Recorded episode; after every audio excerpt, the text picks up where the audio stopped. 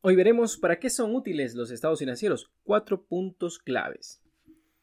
Este tema es importante ya que debemos entender las razones de un lenguaje universal.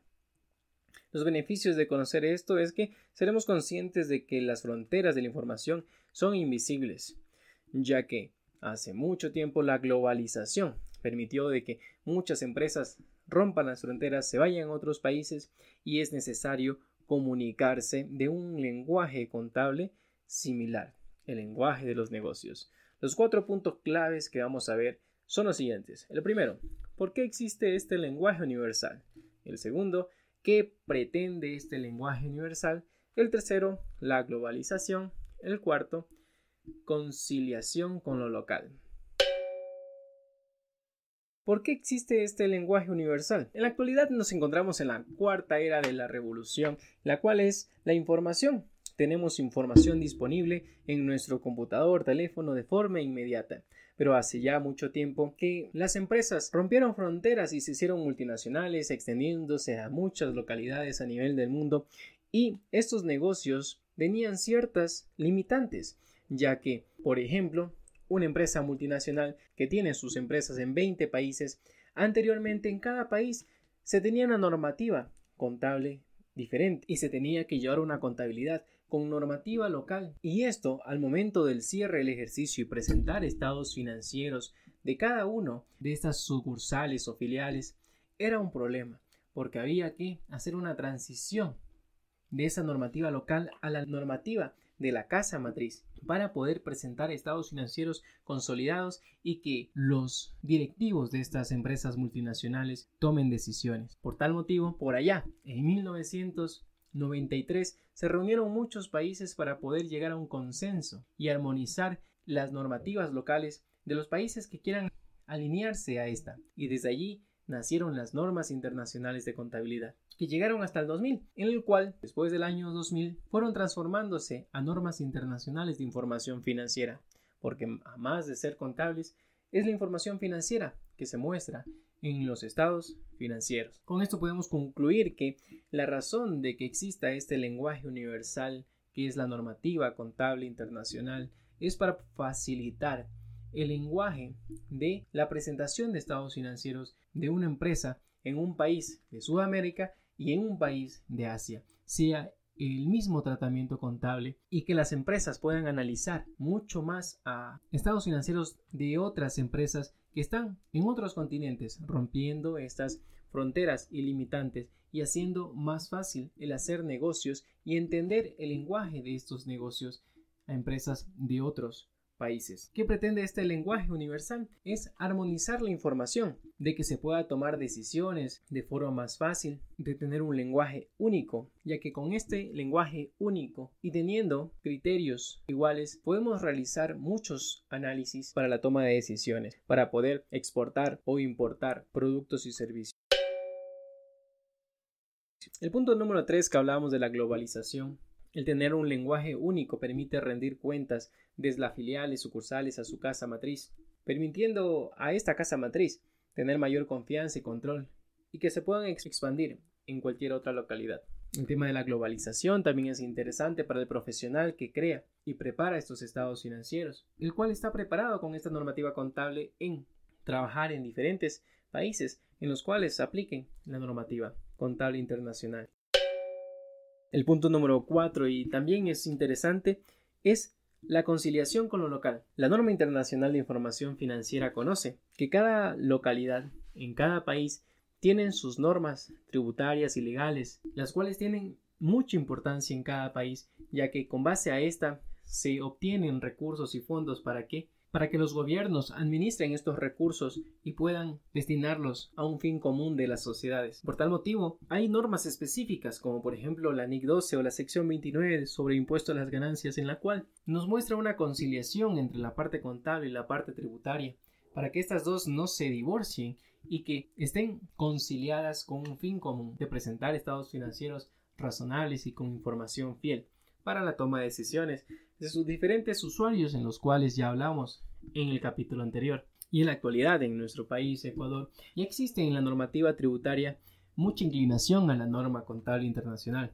ya que los impuestos se pagan con base a las transacciones contables. Por tal motivo, aparte de que la normativa tributaria nos permite hacer una conciliación entre lo que para la normativa tributaria considera como un gasto deducible, un ingreso exento, también nos permite hacer una conciliación. Eso se lo consideraría como un impuesto corriente, pero también nos hace una conciliación para los impuestos diferidos, que es la diferencia entre la parte contable en el marco de las NIF y la parte tributaria en el marco de la normativa legal de cada país. Por tal motivo, los estados financieros son útiles tanto para la toma de decisiones de los usuarios los estados financieros y estos son útiles también para la toma de decisiones de usuarios que se encuentran en otra localidad, en otro país, para poder también tomar sus decisiones, decisiones de inversión, decisiones de financiamiento a otras empresas. Los estados financieros son útiles para el cálculo de impuestos a la renta.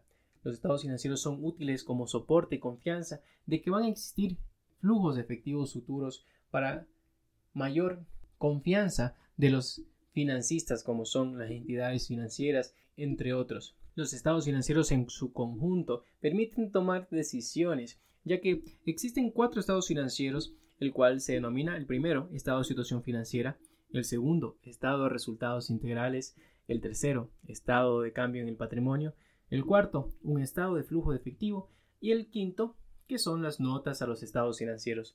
Este conjunto de estados financieros que forman el paquete completo de estados financieros ayudan a que un usuario externo tome decisiones, ya que estos estados financieros fueron preparados con propósito general para un sinnúmero de usuarios de los estados financieros que pueden estar en el país local o en cualquier otro país, pero que tienen que tener un entendimiento claro sobre estos estados financieros, deben conocer algo de negocios para poder tomar decisiones con base a estos estados financieros. Por tal motivo, cada uno de estos estados financieros muestra algo interesante, como por ejemplo la situación financiera, está en el estado de situación financiera, la posición, cuáles son sus activos, sus pasivos.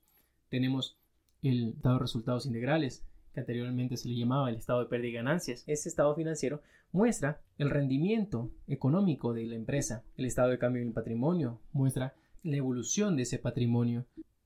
El estado de flujo efectivo muestra el origen y el uso de este efectivo en diferentes tipos de actividades, de operación, de inversión, de financiación. Y por último, las notas a los estados financieros muestra movimientos, detalles, información adicional que es necesaria incluirla para que el usuario tenga un entendimiento completo del conjunto de los estados financieros. Y todos esos estados financieros se los prepara con base a normas internacionales de información financiera. Esta preparación con esta normativa internacional, en la cual en la mayoría de países del mundo aplican, nos hace preparar y presentar un lenguaje común entre los negocios. Hemos visto por qué son útiles los estados financieros. Comentábamos un poquito de ellos, pero hay que tener algo claro, un punto importante que tenemos que tener presente. Los estados financieros con propósito general son para los usuarios de los estados financieros, usuarios externos. Eso ya mencionábamos. Pero, ¿qué información debería utilizar la administración o la gerencia para la toma de decisiones? Bueno, eso va mucho más atrás, ya que los inversores o accionistas, socios, invirtieron dinero para tener un objetivo en específico. En junta de accionistas toman decisiones para poder llegar a ciertos objetivos y esas instrucciones se les encargan a su representante legal al gestor que va a direccionar el barco o esta empresa. Y va a depender de ese mandato, de esas instrucciones, de ese objetivo al cual tiene que llegar. Entonces, la gerencia tiene una directriz. Puede ser, por ejemplo, ganar mercado, ganar una cuota de mercado. Por ejemplo, puede ser obtener una rentabilidad que se puede mostrar en una utilidad bruta, en un EBIT, en un EBITA, en una utilidad líquida después de impuestos va a depender mucho de cuáles son los objetivos planteados para cada año que se le dispone a la gerencia. Por tal motivo, Allí vienen los objetivos estratégicos y podemos clasificar allí entre cumplir ciertas metas que son cuantificables, por ejemplo, llegar a un incremento del 5% de las ventas, a una disminución del 6% de los gastos, a una distribución de dividendos del 5% de las ventas. Estos porcentajes o estos hitos se denominan KPI y estos KPIs tienen que estar en la estructura de los estados financieros para que cada uno de los rubros de los estados financieros o parte de los estados financieros lleguen a ese KPI. Como por ejemplo tenemos un KPI de recuperación de cartera. La empresa espera recuperar el 95% de toda su cartera. Eso ayuda a que ese recurso vuelva como flujo de efectivo a la empresa. Por tal motivo, la gerencia no tan solo va a utilizar los estados financieros generales con propósito general, sino que tiene la posibilidad de solicitar información específica a todos sus departamentos, como por ejemplo el nivel de producción, como por ejemplo la antigüedad de la cartera, la antigüedad de los pasivos, el flujo que está en efectivo, el capital de trabajo, índices financieros, la información que necesite la gerencia para poder tomar sus decisiones. Normalmente esto lo realiza la propia gerencia. Determina de acuerdo a sus habilidades o a su conocimiento de gestionar qué información es útil para él para tomar decisiones y de esta manera debería apalancarse con su departamento contable para solicitar información específica, no tan solo estados financieros, sino información específica para la toma de sus decisiones, ya que para la ejecución de una estrategia y poder medir el cumplimiento de metas se debe realizar en los periodos más cortos posibles. El obtener un flujo diario suficiente para cubrir las obligaciones. Esa información no espera hasta fin de mes o esa información no espera hasta fin de año de lo que ocurrió, sino que esta información es necesaria para la toma de decisiones de periodos muy cortos, diarios, semanales, para que el ciclo de operación de cualquier negocio sea lo más corto posible y que esa rentabilidad vaya quedando en la empresa. Tener la información oportuna ayuda a que los negocios tengan el flujo necesario para su crecimiento. Pero esto ya lo abordaremos en capítulos posteriores. El tema de plantear una misión, una visión, cuáles son los objetivos estratégicos, cómo llegar a las metas específicas, cuáles son los KPIs básicos y necesarios en una empresa, cómo se muestran esos KPIs en un dashboard para el control del cumplimiento de las metas. Temas muy interesantes lo vamos a ir abordando en lo posterior.